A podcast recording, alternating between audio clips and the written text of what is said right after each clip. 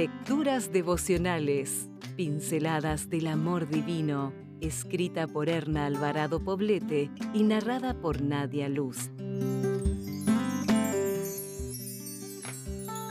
10 de marzo. Allá y entonces, aquí y ahora. Hermanos, no digo que yo mismo ya lo haya alcanzado.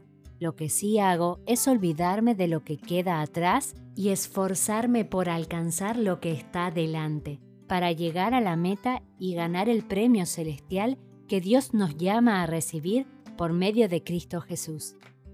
Filipenses 3, 13 y 14. El allá y entonces y el aquí y ahora son dos momentos de la vida. El allá y entonces nos lleva al pasado, conformado de valiosas experiencias que ahora son recuerdos.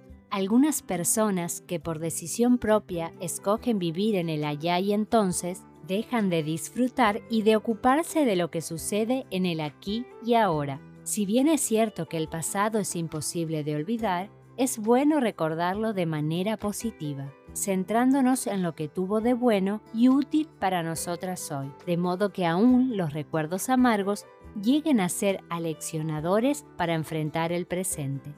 Rememorar constantemente malas experiencias pasadas conduce a la victimización. Victimizarnos a nosotras mismas es renunciar al ejercicio de nuestras facultades y dejar escapar las oportunidades de trascendencia que la vida nos ofrece, buscando la conmiseración de los demás como excusa para no vivir plenamente el presente. Es frecuente escuchar quejas como esta todo lo que me pasa es culpa de lo que viví en mi infancia. Nadie dijo que aprender a vivir remontando las malas experiencias del pasado sea tarea fácil. De hecho, no lo es.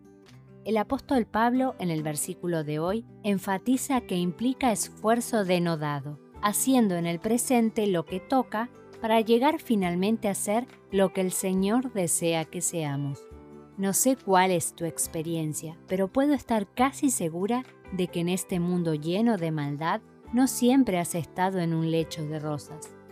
El apóstol presenta tres desafíos para vivir una vida con sentido. Olvidar lo que queda atrás es usar nuestra inteligencia emocional para echar mano de la ayuda de Dios y desterrar aquellos recuerdos que martillan la mente y se transforman en rencor. Esforzarme por alcanzar lo que está adelante es ejercer fuerza de voluntad para ir hacia adelante en la prosecución de los objetivos. Llegar a la meta implica tener ánimo, fe y la disposición para levantarse de las caídas y proseguir hasta el destino final, el reino de Dios. Hoy es tú aquí y ahora. Vívelo con Dios, que es quien te ayuda a dejar atrás tu allá y entonces. Si desea obtener más materiales como este, ingrese a editorialaces.com.